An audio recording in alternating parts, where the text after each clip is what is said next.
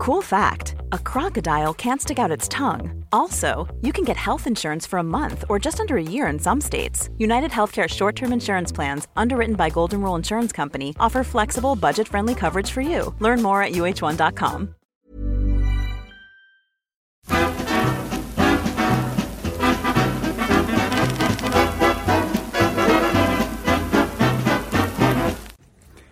Grüezi miteinander, ganz herzlich willkommen und einen wunderschönen guten Tag, meine sehr verehrten Damen und Herren, liebe Freunde.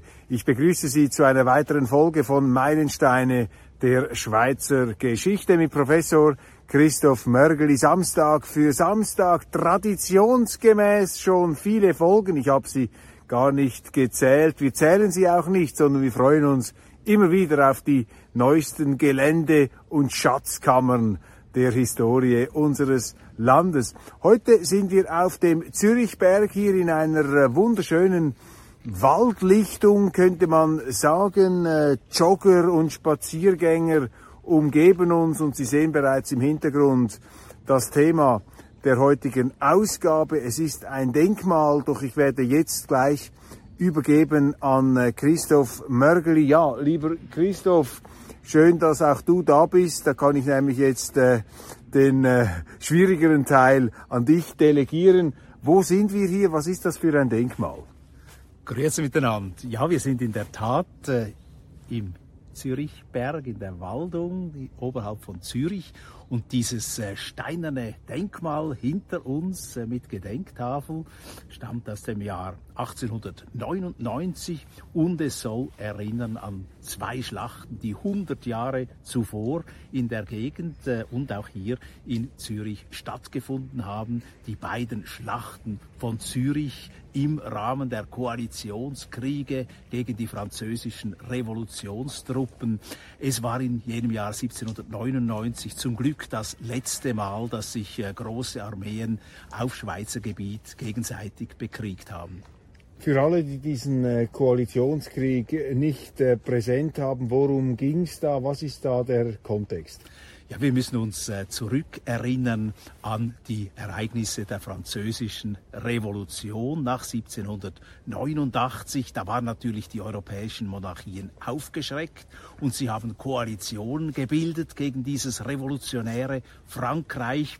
Und jetzt sind wir bei der zweiten Koalition und äh, diese hat jetzt äh, versucht, äh, die Franzosen zurückzudrängen. Das war natürlich eine ständige Gefahr für die Herrscher auf den Thronen. Und die Franzosen sind aber in jenen 1790er äh, Jahren militärisch erfolgreich. In Oberitalien ist es äh, Napoleon, äh, dann auch in Ägypten erfolgreich 1799 und die Franzosen sind in die Schweiz eingedrungen 1798. Sie wollten die Kontrolle über die Alpenpässe gewinnen und sie waren auch territorial schon so aufgestellt, dass eine nicht besetzte Schweiz eigentlich wie eine äh, Mündung in ihr Gebiet hineinreichte. Darum haben sie sich entschieden, die Schweiz äh, zu überrennen. Und hier waren dann auch Truppen, allerdings jetzt äh, angegriffen durch Truppen von Österreich und von Russland. Also die Schweiz sozusagen eine Art Ukraine äh, Frankreichs äh, zu jener Zeit. Ein berühmter General der Franzosen hat hier äh, Furore gemacht, General Massena. Was wissen wir über ihn? Ja, André Massena war ein äh, geschickter General äh, in dieser Revolutionszeit. Er war auch äh, erfolgreich, hat allerdings bei dieser ersten Schlacht bei Zürich, die vom 2. Juni bis zum 5. Juni 1799 tobte, schließlich den kürzeren gezogen. Es waren auch äh, weniger Menschen, die er zur Verfügung hatte, weniger Soldaten als die angreifenden Österreicher und Russen unter dem Kommando einerseits von Erzherzog Karl und andererseits von General Hotze. Das war ein äh, Spross eines Richterswieler Geschlechtes, ursprünglich Hotz genannt. Sein Bruder war ein ziemlich bedeutender Arzt in Richterswil. Das waren also die Gegner der Franzosen. Und auf französischer Seite kämpften damals auch äh, schweizerische Kontingente. So ist es tatsächlich. Die Franzosen haben ja die Helvetische Republik gegründet und auch die helvetischen Truppen mussten auf Seiten der Franzosen mitmachen. Die Franzosen wollten sich abschirmen äh, in Richtung Angreifer und sie wollten Zürich beschützen. Und darum hat man eine Verteidigungslinie gezogen vom Käferberg über den Milchbuck bis hier zum Zürichberg. Es gab dann auch äh, etwa 130 Kanonen, die aufgestellt waren, auch bis äh, äh, hinunter dann nach Hirslanden. Und der Hauptstoß der österreichisch-russischen Truppen kamen aus dem Glatttal. Die mussten also hier die Höhe erklimmen und da war natürlich die französische Artillerie etwas im Vorteil, auch wenn die Franzosen sicher etwa 10.000 Mann weniger zur Verfügung hatten. Man spricht von gut 20.000 Mann auf Seiten der Franzosen. Und wie viele Österreicher und Russen rannten da gegen die französischen Stellungen an? Das waren vielleicht etwa 30, 40.000. Es waren eben auch äh, verteilte Truppen. Äh, die Österreicher kamen zum Teil aus dem Lindtal, haben einen Angriff vorgetäuscht äh, vom Raum rechtes Zürichseeufer. Das war aber nicht der Hauptangriff, denn dieser erfolgte tatsächlich vom Glatttal aus wo dann eben die Angreifer hier versuchten, den Zürichberg zu stürmen. Es gab auch so Scharmützeln in Wittikon beispielsweise. Und das hat natürlich die Stadt Zürich besonders in Aufregung versetzt. Man hat dann auch versucht, äh, von hier aus, vom Zürichberg aus und von anderen Artilleriestellungen auf französischer Seite die Österreicher und Russen zu treffen in Vorortsquartieren von Zürich. Das waren damals noch Dörfer, aber man hat auch befürchtet, dass schließlich sogar die Stadt Zürich betroffen werden könnte von einem Bombardement und auch von gefährlichen Straßenkämpfen. Was hat damals eigentlich eine Schlacht entschieden? Wir sehen ja in Filmen zum Teil diese starren Reihen auch der äh, in Zeitlupe nachladenden Füsiliere die Artillerie sicher sehr wichtig. Napoleon dann äh, alle Feuerkraft aufs Zentrum des Gegners gerichtet. Artillerie, was hat damals eigentlich diese Schlachten entscheidet und wie wichtig war die Persönlichkeit des Generals? Ich stelle mir vor, auch schwierige Kommunikation während solcher äh, Pulverdampfgemetzel und Getümmel. Ja, das ist so. Die Franzosen waren äh, taktisch äh, geschickter. Äh, sie waren auch äh, besser geführt und äh, sie waren vielleicht da und dort auch etwas motivierter. Also die Fuchtel war von den Offizieren nicht ganz so streng wie beispielsweise bei den Russen. Da war dann wieder das Gegenteil. Äh, dafür waren sie außerordentlich schmerzunempfindlich. Die Russen haben unglaubliche Strapazen auf sich genommen. Das wird immer wieder geschildert. Die Österreicher auch nicht ganz gut geführt, wie man heute weiß. Aber die Artillerie war sicher wichtig und konnte vor allem dann enormen Schaden anrichten, wenn, wie im Falle der Russen, diese Formation einfach stehen blieben und praktisch sich zusammenschießen ließen. Also das kam da durchaus vor und man hat sich gewundert, warum man nicht irgendwo Deckung sucht oder den Angriff. Wie war der exakte Verlauf dieser beiden äh, Schlachten, äh, dieser äh, Zürich-Schlachten hier zwischen den Alliierten und den Franzosen? Es war, es war so, dass natürlich die Franzosen äh, sich äh, auf die Dauer nicht behaupten konnten. Sie wurden dann doch äh, von zu vielen Seiten angegriffen. Sie mussten sich zurückziehen und Massena hat also erreicht, um ein weiteres Gemetzel zu vermeiden, dass er tatsächlich eine gewisse Zeit bekam, um sich über die Limmat Richtung Albisrieden zurückzuziehen hier von Zürich. Und das hat dann auch letztlich die Stadt gerettet. Sie kam also nicht äh, unter Beschuss, sie kam auch nicht äh, in äh, gefährliche Situationen in dieser Hinsicht. Aber man muss sagen, die Dörfer vor allem hier die Umliegenden haben sehr gelitten unter den Einquartierungen, unter den Requirierungen der Nahrungsmittelwegnahme. Da kam es dann auch in der Folge zu Hunger. Aber die Franzosen haben diese erste Schlacht bei Zürich eindeutig verloren. Sie mussten sich zurückziehen und die Österreicher und die Russen zogen in Zürich ein zum äh, Gwunder der Zürcherinnen und Zürcher, denn sie hatten natürlich noch nie Kosaken gesehen und man hat äh, bis in die neuere Zeit hier auch äh, Restanzen gefunden, auch hier, wo wir stehen, aus diesen Kriegen, beispielsweise die religiösen Embleme, welche die russischen Soldaten mit sich führten. Und der, die zweite Schlacht, wie war dann der Verlauf? Bei der zweiten Schlacht hat dann Massena eindeutig äh, gewonnen. Der führte den Hauptstoß vom Limattal her. Da gibt es auch ein äh, zweites Denkmal bei Dietikon an der Limat, das an die zweite Schlacht erinnert. Das äh, war dann Ende September 1799 und da ist es den Franzosen gelungen, weil eben auch Suvarov mit seinen russischen Truppen nicht rechtzeitig eintraf, weil er eben zurückgedrängt wurde am Gotthard. Da ist es dann den Franzosen gelungen, die alliierten Truppen äh, zurückzuschlagen und Zürich wieder für Jahre zu besetzen und hier in der Schweiz wirklich äh, die Herrschaft zu errichten. Wie viele Soldaten sind da gestorben? Wie viele wurden verletzt? Wie blutig ist dieses äh, Schlachtgeschehen verlaufen? Es ist so, dass bei der ersten Schlacht wahrscheinlich auf französischer Seite Hey, it's Danny Pellegrino from Everything Iconic. Ready to upgrade your style game without blowing your budget?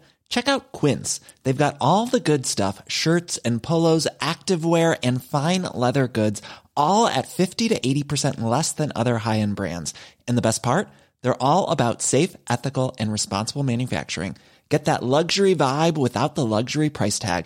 Hit up quince.com slash upgrade for free shipping and 365 day returns on your next order. That's quince.com slash upgrade.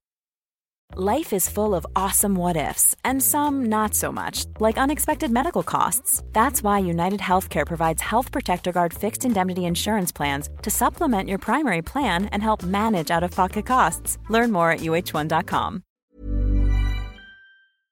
Äh, rund 2000 Mann gefallen sind und auf äh, österreichisch-russischer Seite erheblich mehr noch, vielleicht 1000 mehr. Das waren so ungefähr die Verlustzahlen, Verletzte natürlich auch in äh, großer Anzahl. Also das gab schon äh, sehr, sehr ein äh, kräftiges und schlimmes Blutvergießen. Man hat dann die Verletzten auch betreut. Das waren Zürcher Ärzte hauptsächlich. Man hat sie ins Ötenbach-Kloster oder ins Wettingerhaus geschleppt. Und es gibt auch Berichte von diesen behandelnden Chirurgen über das Verhalten dieser Verletzten und wie man sie damals eben zu betreuen versuchte. Die Amputation spielte natürlich eine ganz große Rolle. Du bist Medizinhistoriker, ja, führ uns noch etwas in die Welt dieser äh, Chirurgie des 18. und frühen 19. Jahrhunderts. Wie ist das äh, zu und her gegangen? Ja, das waren natürlich äh, entsetzliche Szenen, wenn wir äh, das vergleichen mit heute obwohl es auch heute schlimme Verletzungen gibt und äh, natürlich Amputationen immer noch vorgenommen werden müssen in der Kriegschirurgie. Aber damals äh, kam es natürlich äh, sehr, sehr oft zu äh, entsprechenden Infektionen, zu Eiterherden. Und äh, das Schlimme ist, dass die Chirurgen das eigentlich als Teil des Heilungsprozesses äh, beurteilten und sogar diese Suppuration, die Eiterung noch gefördert haben. Man hat die Wunden möglichst geöffnet. Äh, man hat natürlich auch nach Kugeln sondiert. Das musste man, sonst äh, wäre man ohnehin natürlich verendet in vielen Fällen. Also da ging es schon sehr, sehr zur Sache. Und diese Zürcher Ärzte haben sich gewundert, wie schlecht ausgebildet die Franzosen waren. Einer sagt sogar, die hätten sich nur als Ärzte bezeichnet, damit sie eben nicht äh, eigentliche Kriegsdienste leisten mussten, sondern im hintergelagerten Lazarett arbeiten konnten. Und auch die österreichischen Ärzte waren nicht äh, besonders äh, gut ausgebildet von den russischen gar nicht zu sprechen. Also da hat man in Zürich eigentlich den Eindruck bekommen, dass diese Kriegschirurgie auf einem schlechten Stand ist. Aber wenn wir sehen, wie die Zürcher behandelten, dann war das natürlich auch nicht das Gelbe vom Ei aus heutiger Sicht gesehen. Gab es Narkosemittel? Hat man die äh, Verletzten betrunken gemacht? Ja, das ist so. Es gab keine Narkosemittel in dem Sinne, äh, sondern man hat äh, Schnaps gereicht. Das ist auch dokumentiert. Ein Offizier zum Beispiel, der amputiert worden ist, hat äh, sich sehr, sehr ausfällig benommen gegen einen Zürcher Chirurgen, hat seinen Stock geschwungen und ihm gedroht, er werde ihn abschlagen. Und dieser hat sich gewundert, äh, warum dass der so zornig ist. Und es äh, ergab sich dann, dass dieser Offizier einfach wieder Schnaps wollte. Er hätte ja schließlich auch Schnaps bekommen während der Operation.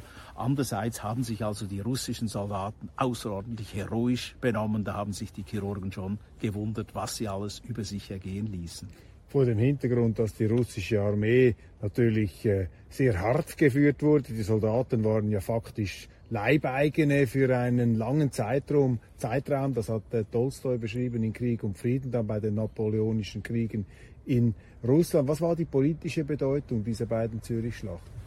Ja, vielleicht noch mal zur äh, Disziplin. Also die russischen Offiziere haben nicht nur den Stock geführt, sie haben auch mit der Klinge auf ihre Leute eingeschlagen, wenn die sich nicht so verhielten, wie man es erwartete. Also da war wirklich äh, sehr, sehr viel Brutalität im Spiel. Die politische Bedeutung war so, dass die Franzosen dann die politische Herrschaft in der Helvetischen Republik äh, ab September 1799 unbestritten inne hatten, dass es dann aber zur Mediationsverfassung kommt unter Napoleon, weil er ja die zerstrittene Eidgenossenschaft auch nicht einigen konnte und der Zentralstaat ganz offensichtlich nicht funktionierte angesichts der föderalistischen Tradition. Und so gesehen waren diese Schlachten eigentlich zwischen Spiele zum Glück, das hat sich nicht äh, dauerhaft dann entwickelt als Fremdherrschaft. Die Franzosen sind dann doch nach einigen Jahren, spätestens als sie geschlagen waren bei Waterloo, wieder aus der Schweiz abgezogen und auch ihr Einfluss ist dann verschwunden.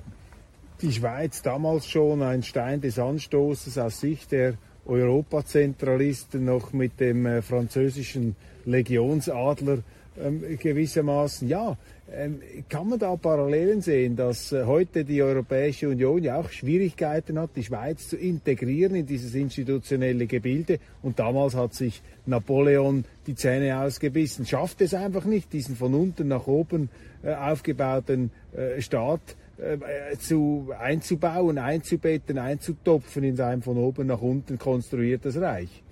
Interessanterweise war die Französische Republik für die Schweizer jedenfalls für viele Schweizer, fast attraktiver als die Europäische Union. Denn man darf nicht vergessen, dass bis 1798 natürlich große Teile der Schweiz Untertanengebiete waren. Die waren also nicht frei in der politischen Mitgestaltung und haben so gesehen dann die Franzosen als Befreier begrüßt, als die Bringer von Gleichheit, äh, Freiheit und Brüderlichkeit. Und es ist äh, durchaus nicht so, dass man hier nur das Negative sah, sondern die Franzosen wurden anfänglich begeistert gefeiert, als man dann sah, dass sie es natürlich auf die Staatsschätze abgesehen haben, dass sie auch rauben, was sie nur können und dass sie die Bauernhäuser plünderten. Da hat man dann doch äh, etwas negativer und skeptischer reagiert. Ist eigentlich Napoleon jemals in der Schweiz gewesen? Hat er der Schweiz mal einen Besuch abgestattet? Es gibt ja ein berühmtes Zitat von ihm, sinngemäß glückliche Umstände haben mich an die Spitze des französischen Staates äh, katapultiert, doch ich würde mich außerstande sehen, die Eidgenossen zu regieren.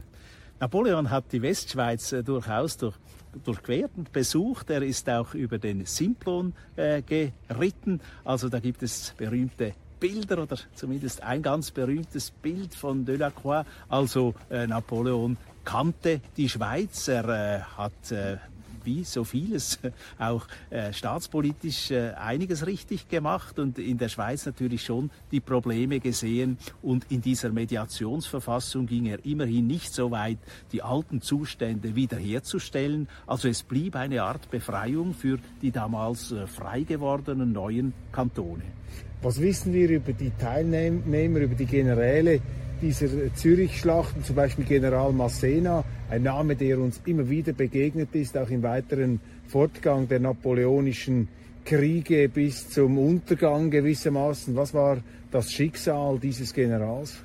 André Massenas Schicksal im Weiteren habe ich nicht im Detail studiert. Also er äh, blieb ja natürlich äh, General, er war hochgeachtet dann auch äh, bei Napoleon und äh, hat äh, weitere Schlachten gewonnen. Er war wirklich einer der äh, großen Feldherren und äh, gilt auch heute noch in Frankreich äh, recht viel.